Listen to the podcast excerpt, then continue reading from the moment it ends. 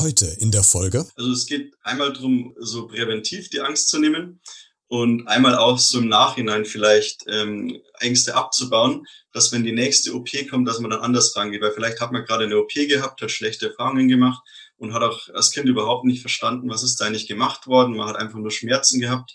Und durch das kann man halt dann so ein bisschen lernen, was ist da eigentlich passiert, warum wurde das gemacht und kann so ein bisschen nachvollziehen und geht dann nächstes Mal ein bisschen anders an die Sache ran. Hallo und herzlich willkommen zu dieser neuen Podcast-Folge. Krankenhaus. Das ist so ein Wort, was bei den meisten von uns vielleicht so ein bisschen so ein negatives Gefühl im Bauch entstehen lässt, obwohl da ganz viele Leute arbeiten, damit es uns eigentlich besser geht. Also eigentlich sollte der Begriff oder dieses Gebäude Krankenhaus gar nicht negativ beladen sein. Aber wenn wir Erwachsene schon mit solchen negativen Gefühlen oder Einstellungen daran gehen, wie geht es dann erst Kindern, die kurz vor einer OP stehen? Ähm, um denen die Angst zu nehmen, hat sich ein junger Mediziner gedacht, er engagiert sich in einem wunderbar tollen Projekt, nämlich bei einem Teddybär Krankenhaus in Rosenheim. Und ihn habe ich mir heute eingeladen, um über diese Arbeit in diesem Teddybär Krankenhaus in Rosenheim zu sprechen, wie das Ganze funktioniert, wie die mit den Kindern arbeiten, wie die OPs an den Teddybären eigentlich aussehen, warum man das macht, was das bringt und vieles, vieles mehr. Also, es gibt eine Menge zu bereden bei dieser neuen Podcast-Folge. Hier bei Beredet. Der Talk mit Christian Becker. Heute zu Gast. Ja, hallo, mein Name ist Nico Hanni. Ich bin 29 Jahre alt und studiere zurzeit Medizin in Erlangen äh, im fünften Jahr. Neben meinem Medizinstudium ähm, organisiere ich das Teddybär Krankenhaus in Rosenheim. Und das ist ein ganz tolles Projekt, Nico, über das wir heute sprechen wollen. Die erste Frage, mit der ich einsteige, wann hast du deinen letzten Teddybär behandelt? Ja, ne, ehrlich gesagt vor ein paar Wochen sogar, weil ähm, für eine Fernsehaufzeichnung haben wir so einen Hausbesuch gemacht während der Corona-Zeit. Also so drei, vier Wochen war das ja. Und was habt ihr genau gemacht mit dem? Ähm, ja, also ich weiß nicht, ob du dir das mal angeschaut hast, wie das so abläuft im Teddybär-Krankenhaus, sonst kann ich es hier mal kurz ähm, wiederholen. Also normalerweise haben wir ja so einen Ablauf, wo man so eine Aufnahmestation hat, wo das Tier halt dann gewogen und gemessen wird. Dann wird das Tier danach untersucht, also man hat dann ein Stethoskop oder auch was fürs Ohr, ein Otoskop und ähm, ja, einfach Augenlupe, Taschenlampe und so. Und dann kann man das untersuchen. Und ähm, da geht's halt dann immer so drum, das Kind hat ja sein Kuscheltier dabei und das spiegelt sich dann halt oft so in dem Kuscheltier wieder, was das Kind selber so für Erfahrungen mit Arzt gemacht hat, wie das mit dem Kuscheltier dann umgeht. Und dann geht's zum Beispiel los, dass man mit dem Kind zusammen eben diese Untersuchungen macht. Und dann kann man auch zum Röntgen gehen bei uns. Da haben wir dann so ein Tageslichtprojektor, wo wir dann alle möglichen, von SpongeBob bis Patrick, haben wir da wirklich alle Kuscheltiere mit Knochenbrüchen, mit verschluckten Christbaumkugeln oder Linealen oder Liegesteinen. Und genau das sieht man dann auf dem Röntgenbild. Also wir haben auch ein MRT, wenn das Röntgen mal nicht frei ist, weil wir haben halt ziemlich viele Kinder zum Teil, dann kann man das so abwechselnd immer äh, machen. Und dann geht's zum OP. Und da wird man dann mal steril eingekleidet. Und da kann man dann eben die Sachen, die man auf dem Röntgenbild gesehen hat, wieder rausoperieren. Und die Kinder sind halt dann äh, zum Teil wirklich überrascht, weil die halt nicht checken, dass es nicht echt ist. Aber dann ist halt auf einmal, keine Ahnung, die Sonnenbrille aus dem Urlaub wieder da oder man fragt, wo ist das wie passiert und dann denken sie sich da auch lustige Geschichten aus.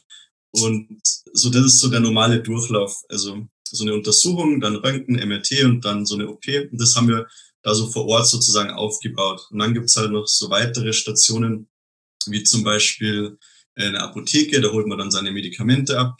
Und dann gibt's noch eine Ernährungsstation, da kann man dann mit den Eltern auch zusammen was über gesunde Ernährung lernen oder wo zum Beispiel überall Zucker drinnen ist, weil oft ist ja da, wo Fett reduziert draufsteht, einfach äh, das Ganze mit Zucker substituiert werden, worden, damit man halt so ein bisschen ein Gefühl bekommt, was ist vielleicht gar nicht so gesund, wie scheint. Und dann haben wir noch so einen Erste-Hilfe-Kurs für Eltern und Kinder. Den machen aber nicht die Ehrenamtlichen Teddybär Krankenhaus, sondern da gibt's dann externe, also manchmal kommen die Malteser oder auch vom Roten Kreuz jemand. Genau.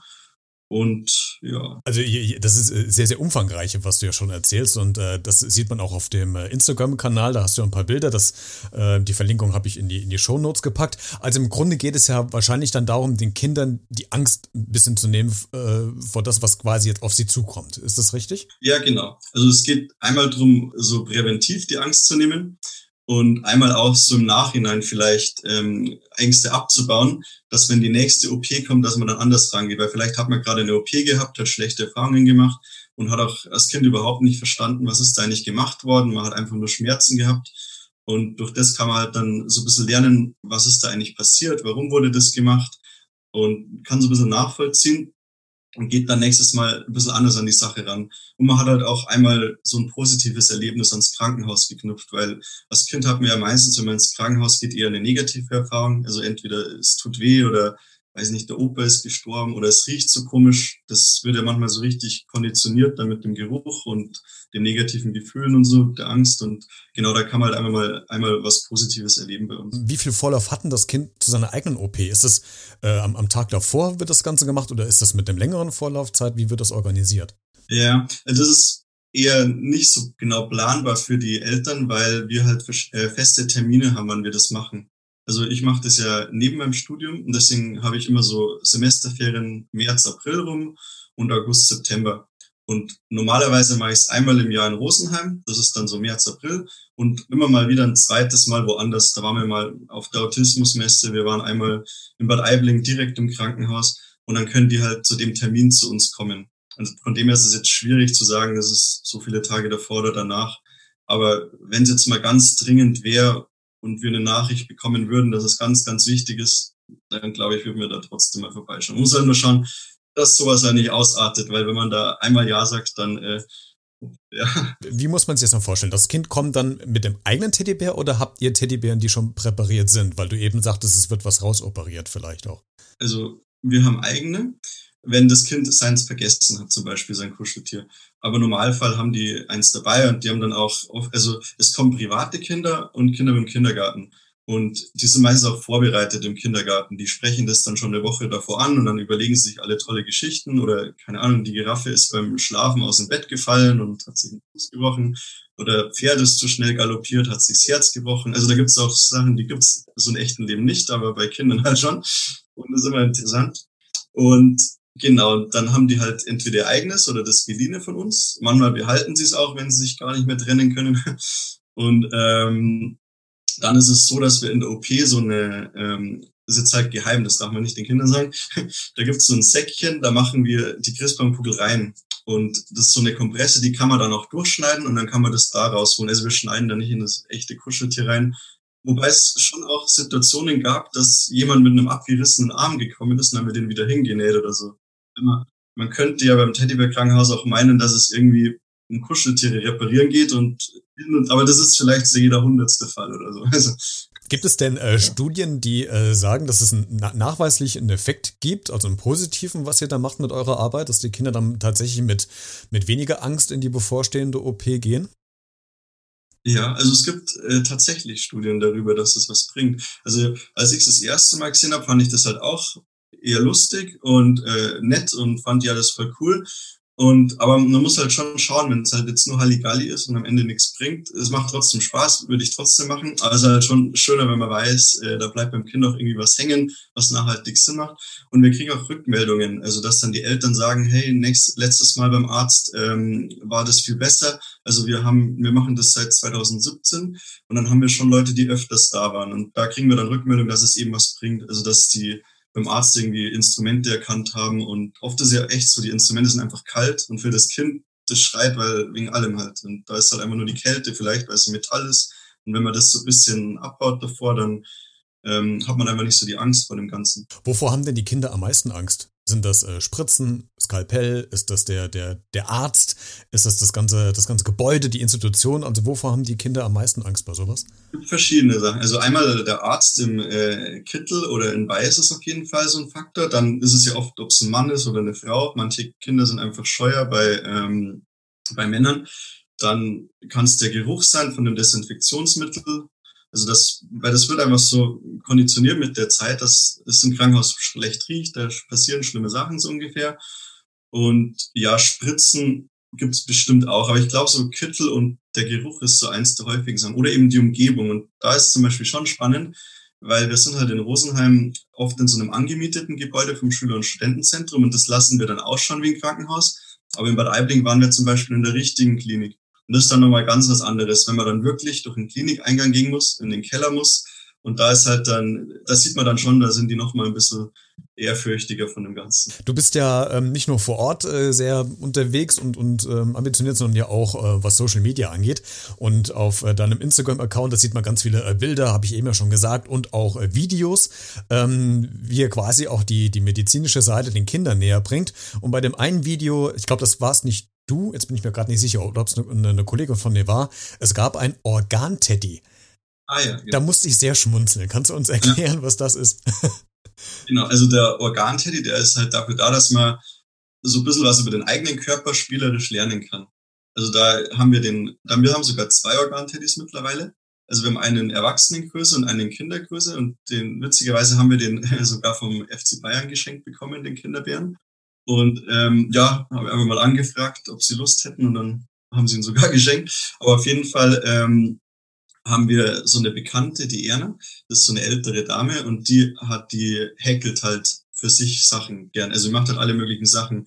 Und mit der habe ich mich dann mal zusammengesetzt mit dem Anatomieatlas und wir haben auch einen Organteddy mal geliehen von einer anderen Teddy-Klinik und dann haben wir da zusammen ähm, den nachgebaut sozusagen. Und da geht's halt eben drum, dass man halt kindgerecht mal Sachen zeigen kann, weil ich meine, so ein Torso heißt das normalerweise, wo man dann die Organe rausnehmen kann aus Plastik, das schaut schon alles sehr ja, fürchterlich für viele Leute aus und das ist jetzt. Das kennt man aus der eigenen Schulzeit, ne? Ja, oder so. Also, und da haben wir das Ganze halt mal ähm, ein bisschen netter verpackt und das ist auch alles in Originalgröße. Ist halt dann ganz interessant. Dann kann man schauen, ja, wie, wie lang ist denn der Darm eigentlich oder wie oft passt er denn da irgendwo rum oder das Herz. Und man ist halt einfach ein bisschen kindgerechter und man kann halt so Barrieren auch abbauen, dass man so die Angst verliert. Am Anfang sind die vielleicht alle schüchtern, dann kann man das alles mal rumgeben und dann baut man halt so diese Anfangs-Startbarriere ab, dass sie sich öffnen, die Kinder, und dass sie einem dann auch vertrauen. Und das merkt man zum Beispiel schon auch im Teddybär-Krankenhaus, dass die Kinder oft am Anfang viel Angst haben.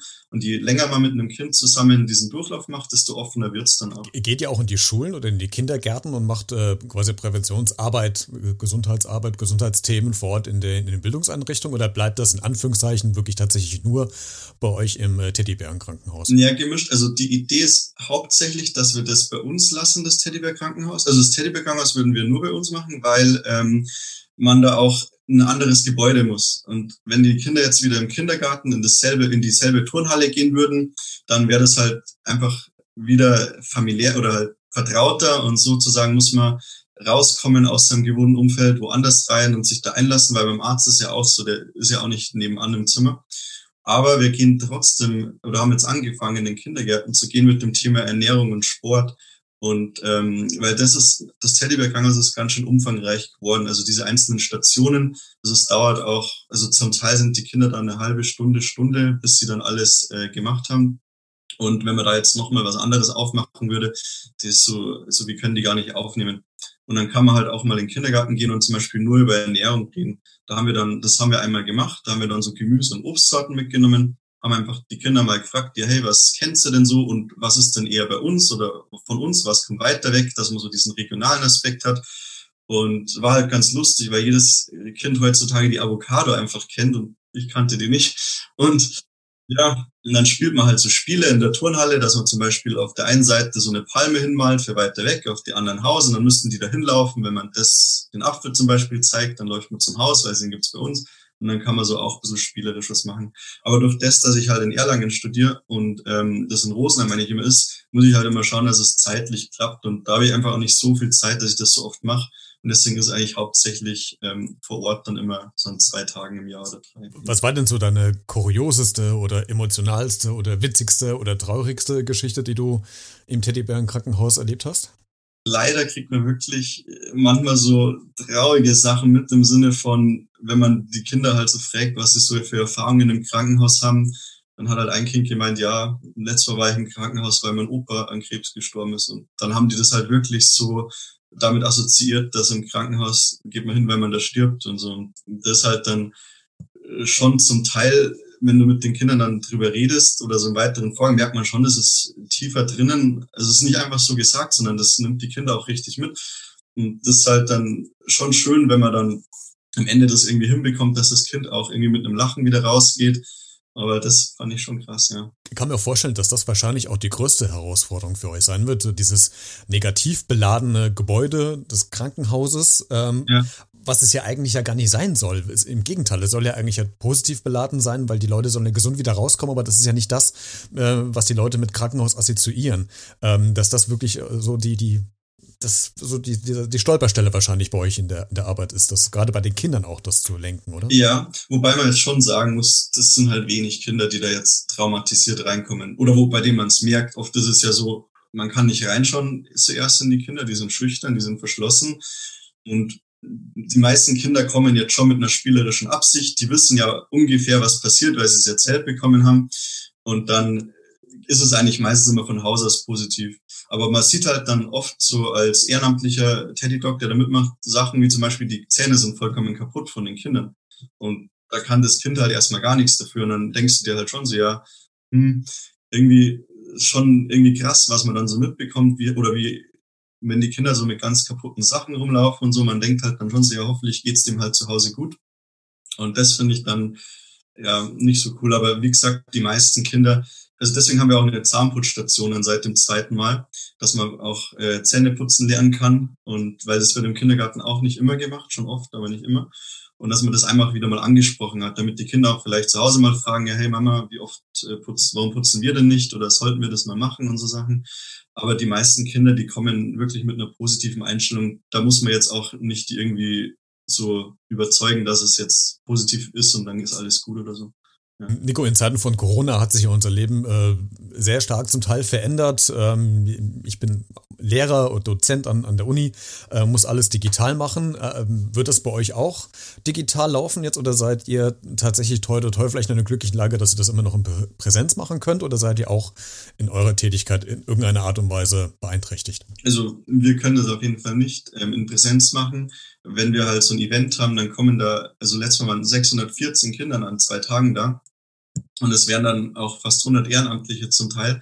Und die arbeiten ja oft selber im Gesundheitssystem oder sind, sind sogar auch Lehrer wie du zum Beispiel oder arbeiten ähm, im Kindergarten irgendwie.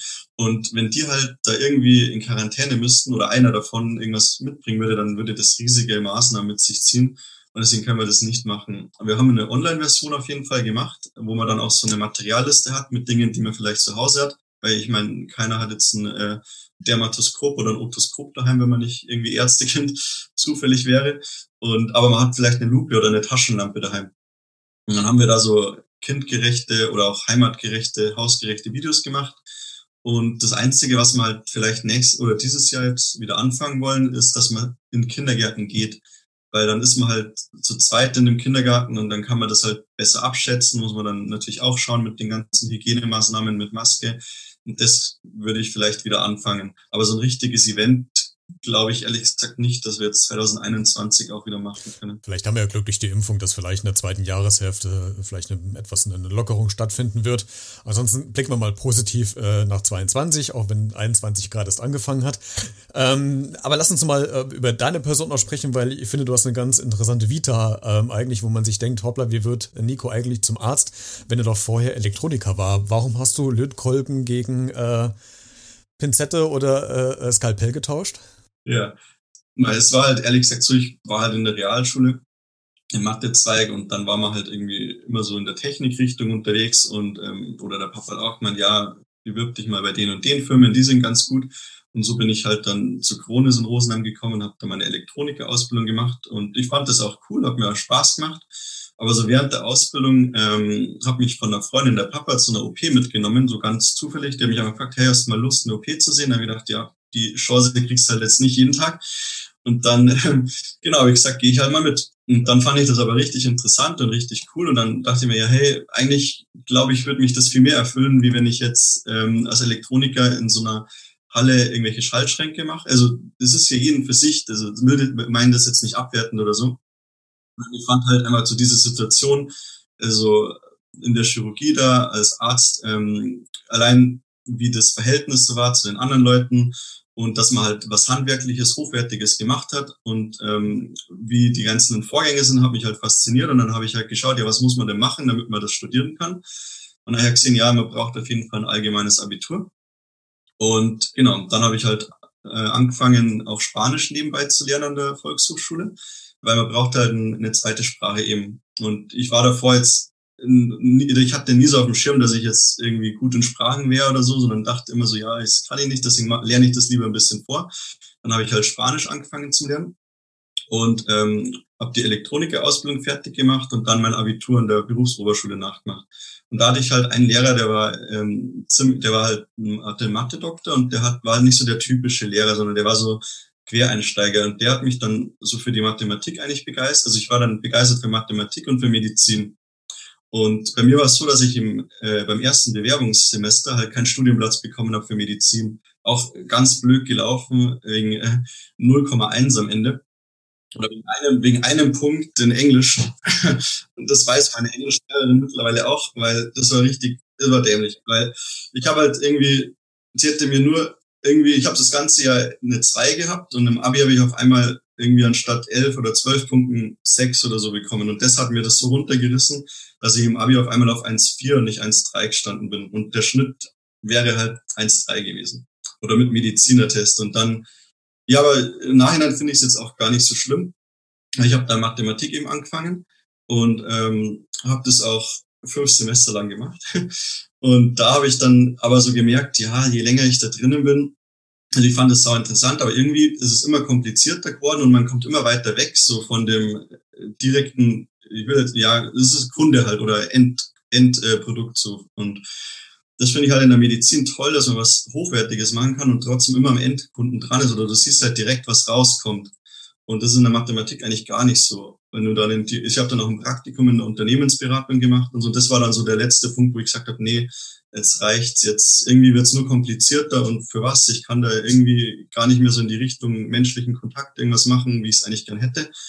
Und dann ähm, ja, habe ich nochmal geschaut nach einem Medizinstudienplatz. Ich habe witzigerweise im zweiten Semester von meinem Mathestudium einen bekommen. Den habe ich aber dann abgelehnt, weil ich äh, im Mathestudium halt drinnen war und mir hat's gut gefallen und das hat ist halt gelaufen. Dann dachte ich mir, ja, warum halt von was wegwechseln, wo du halt denkst, das liegt dir und das kannst du.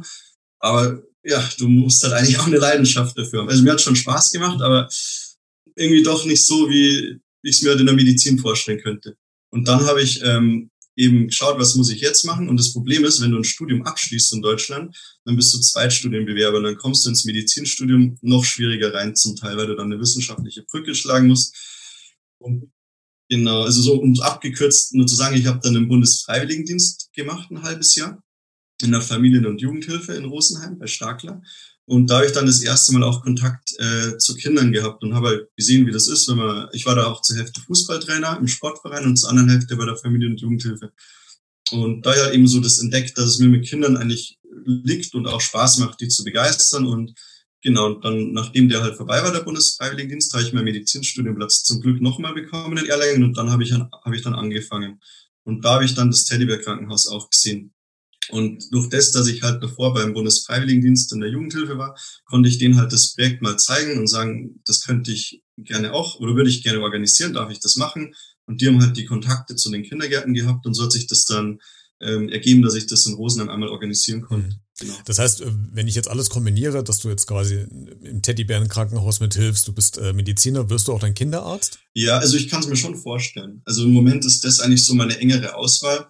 Was ich halt gern machen würde, wäre so ein bisschen mehr Zeit für Patienten zu haben, weil das Problem ist halt heutzutage, dass es werden halt immer mehr Patienten pro Arzt und diese präventiven Sachen wie Sport und Ernährung, die könnte man eigentlich mehr fördern, finde ich. Und da würde ich gern was dafür tun. Muss mal schauen, inwieweit man das selber machen kann oder jemand anders das macht. Aber ich habe halt auch beim Kinderarzt mal eine Formulatur, also ein Praktikum gemacht. Und da habe ich halt auch gemerkt, ja, die Kinder, die sind halt, werden halt immer dicker. Und als Arzt hat man da einfach nicht so die Zeit, darauf einzugehen. Oder es fällt auch gar nicht so auf, weil man muss sich halt denken, unsere Medizin ist eher so auf chronische Krankheiten ausgelegt und nicht auf, äh, eher, eher auf akute Sachen und eben nicht auf chronische Sachen ausgelegt und sowas wie, Diabetes, wie Diabetes 2 oder ähm, ja, Adipositas und so Sachen, das ist ja was Chronisches, was entsteht. Und wir heilen in der Medizin immer akute Sachen oder hauptsächlich. Und als ja, Kinderarzt macht man zwar die Vorsorgeuntersuchungen, aber man macht eher immer akute Sachen. Und das Chronische, das geht so ein bisschen unter und das müsste halt eigentlich viel präsenter in der Behandlung sein. Und, aber das kostet auch viel Zeit die man halt als normaler Arzt nicht hat. Und deswegen bin ich mal gespannt, wie das dann später laufen wird. Also ich könnte mir vorstellen, zur Hälfte als Arzt zu arbeiten und zur anderen Hälfte dann mehr in diese Richtung machen, dass man Kinder mit Sport und Ernährung halt groß werden lässt und auch die Eltern mit einbezieht. Weil wenn ein Kind halt, weiß ich nicht, unter elf Jahren ist oder unter 14, dann ist ja immer Mama und Papa eigentlich so im Hintergrund äh, der Grund, warum das Kind überhaupt Sachen macht oder nicht. Wenn es halt nicht vorgelebt bekommt, irgendwie nicht jeden Tag Süßigkeiten zu essen oder vom Fernseher zu hocken und Fußball zu schauen, sondern selber rauszugehen zum Spielen oder wenn die Eltern im Verein sind, das spiegelt sich halt immer so in den Kindern wieder. Und wenn man das halt von vornherein irgendwie den Kindern mitgeben könnte, könnte man halt schon so Gewohnheiten von klein auf aufbauen, weil es halt viel schwieriger ist, mit 16 Sport anzufangen, als wie wenn ich das schon irgendwie mit fünf oder sechs Mal angefangen habe. Genau, das ist so die, Idee dahinter. Äh, also was mir aufgefallen ist, vielleicht kannst du es relativieren, aber es ist so, so mein subjektives Gefühl, als ich vor zehn Jahren angefangen habe, als Lehrer zu arbeiten und äh, wenn ich das mit der Zeit jetzt vergleiche, habe ich das Gefühl, dass ich mehr Kinder oder Jugendlichen in den Klassen haben, äh, sitzen habe, die irgendwas haben, also Allergien, Unverträglichkeiten, Krankheiten oder sowas. Äh, ist das nur ein subjektives Empfinden oder gibt es da tatsächlich irgendeine Steigerung ähm, bei den Kindern? Ähm, liegt das vielleicht daran, dass man jetzt mehr herausfinden kann, weil die medizinische Technik einfach vorangeschritten ist? Äh, kannst du da was zu sagen? Ja, also wie du gesagt hast, es sind mehrere Faktoren werde ich jetzt bestimmt auch nicht alles perfekt irgendwie so erläutern können, aber einmal ist es, man testet wahrscheinlich mehr raus. Also je mehr ich äh, beim Arzt irgendwas versucht zu diagnostizieren, desto mehr werde ich auch finden. Das dann immer wirklich krankhaft ist oder nicht, ist die andere Sache. Und ähm, ja, die Ernährung wird einfach schlechter zum Teil. Und es steht auch im Zusammenhang, dass man bestimmte Allergien halt häufiger werden, wenn man mehr Zucker isst oder andere Sachen. Also da gibt es schon auch Zusammenhänge. Oder die, die Luftverschmutzung wird immer, wird immer schlimmer bei uns und so. Da kann man schon auf jeden Fall eigentlich auch präventiv was machen. Also den Eindruck habe ich auch auf jeden Fall.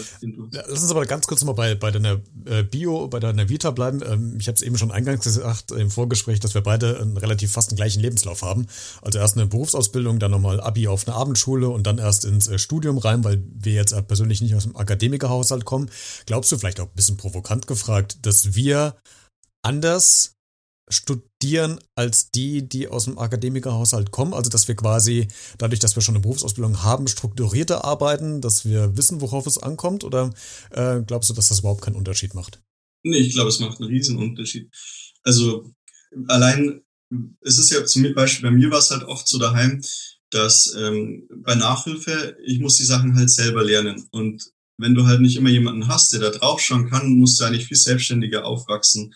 Und das ist ja auch das Problem, warum es oft nicht funktioniert. Also es gibt ja Statistiken, die zeigen, also das ist halt einer der Gründe. Es gibt ja Statistiken, die zeigen, dass Nicht-Akademiker-Haushalte auch eher Nicht-Akademiker-Haushalte bleiben. Und Leute, die studieren, studierte Haushalte sind, die werden auch wieder mehr studieren. Und das ist ja diese Schere immer.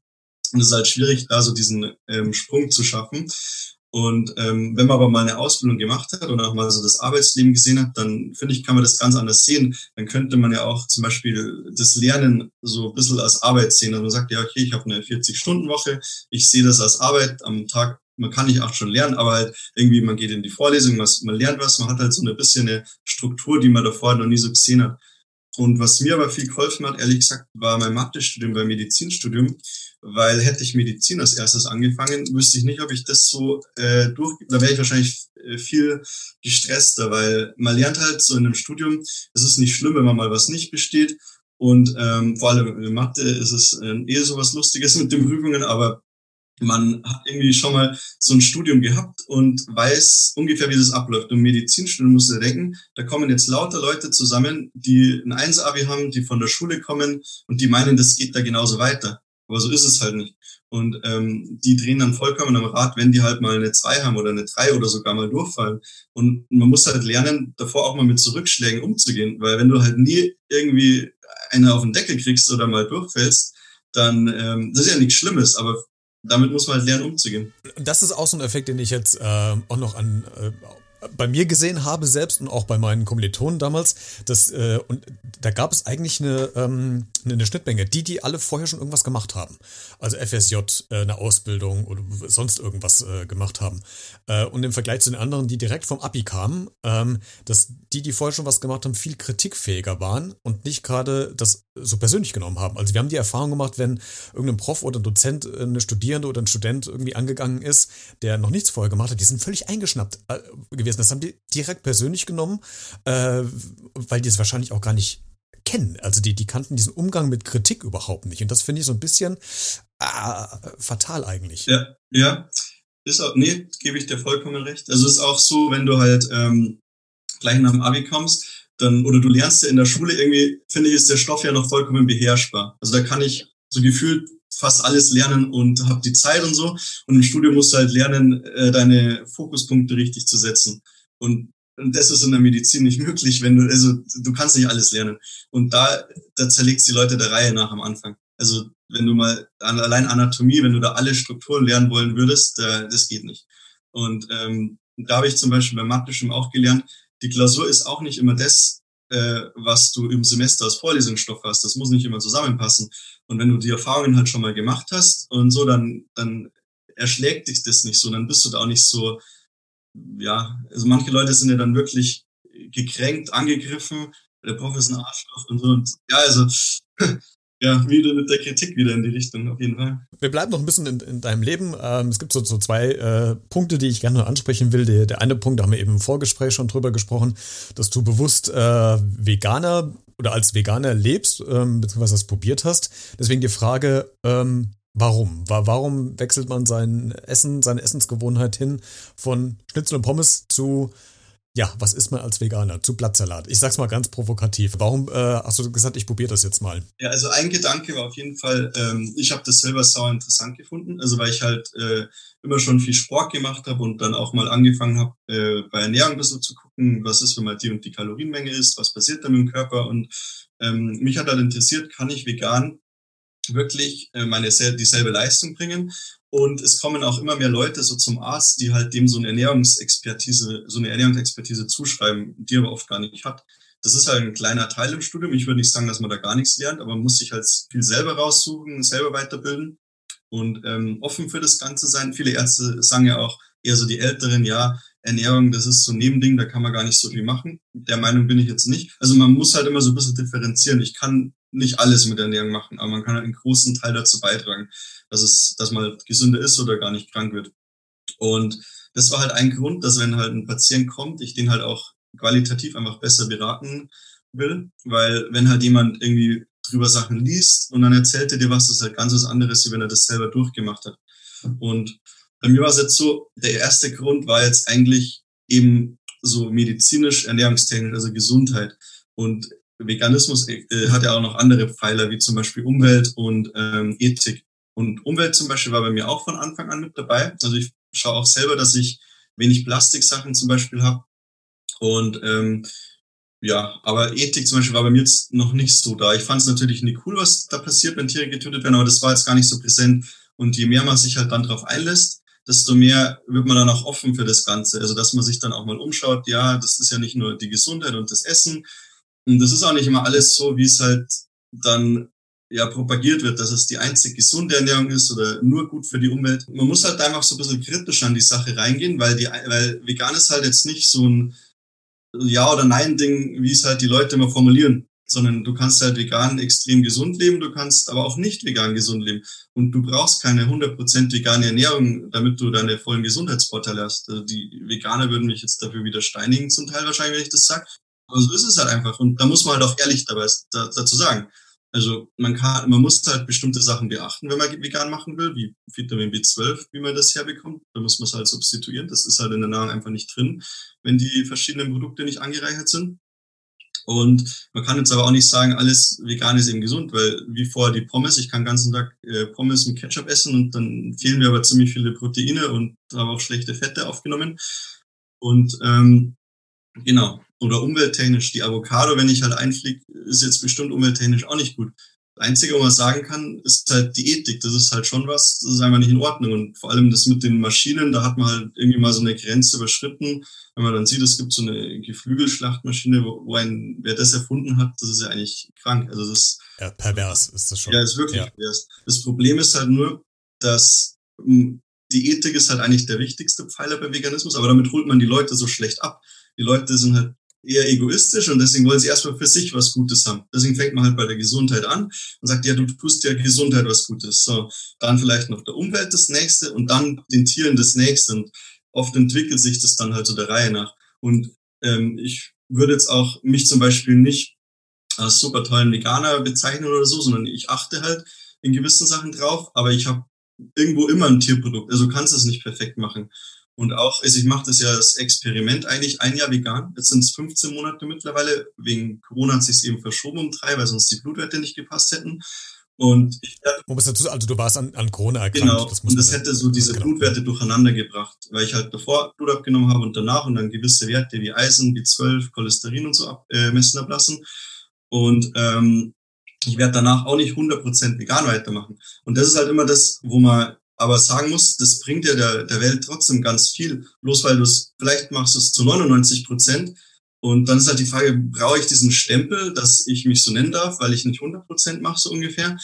Und da muss man halt auch sagen, es ist ja viel besser, das fast komplett zu machen und sich auch mal irgendwie einen Ausrutscher zu gönnen, weil halt viele Leute dann sagen, jetzt habe ich es nicht geschafft, jetzt kann ich es ja gleich aufhören. Das ist genauso, wenn ich gesund essen will, dann habe ich einen Tag mal irgendwie Schokolade gegessen und ist der Tag jetzt schon im Arsch, dann kann ich ja gleich Pizza hinterher schieben. Und das ist halt genau die falsche Einstellung. Sondern wenn, wenn man wirklich dann mal was nicht Veganes isst und man schätzt es auch viel mehr, sehe ich das auch nochmal anders, als wie wenn ich mir das halt äh, dann wieder unbedacht irgendwie reinschaufelt. Jetzt hast du eben gesagt, du hast es ja unter anderem auch gemacht, um zu gucken, was mit deinem Körper passiert. Da mal ganz kurz äh, konkret gefragt, was ist denn passiert? Hast du irgendwann zu irgendeinem Punkt eine Veränderung gemerkt? Mhm. Es, was halt jetzt saublöd war in dem Jahr, wo ich es gemacht habe, dass wir halt mit Corona alle irgendwann drinnen waren. Und deswegen, glaube ich, ging es so sporttechnisch bei jedem ein bisschen bergab.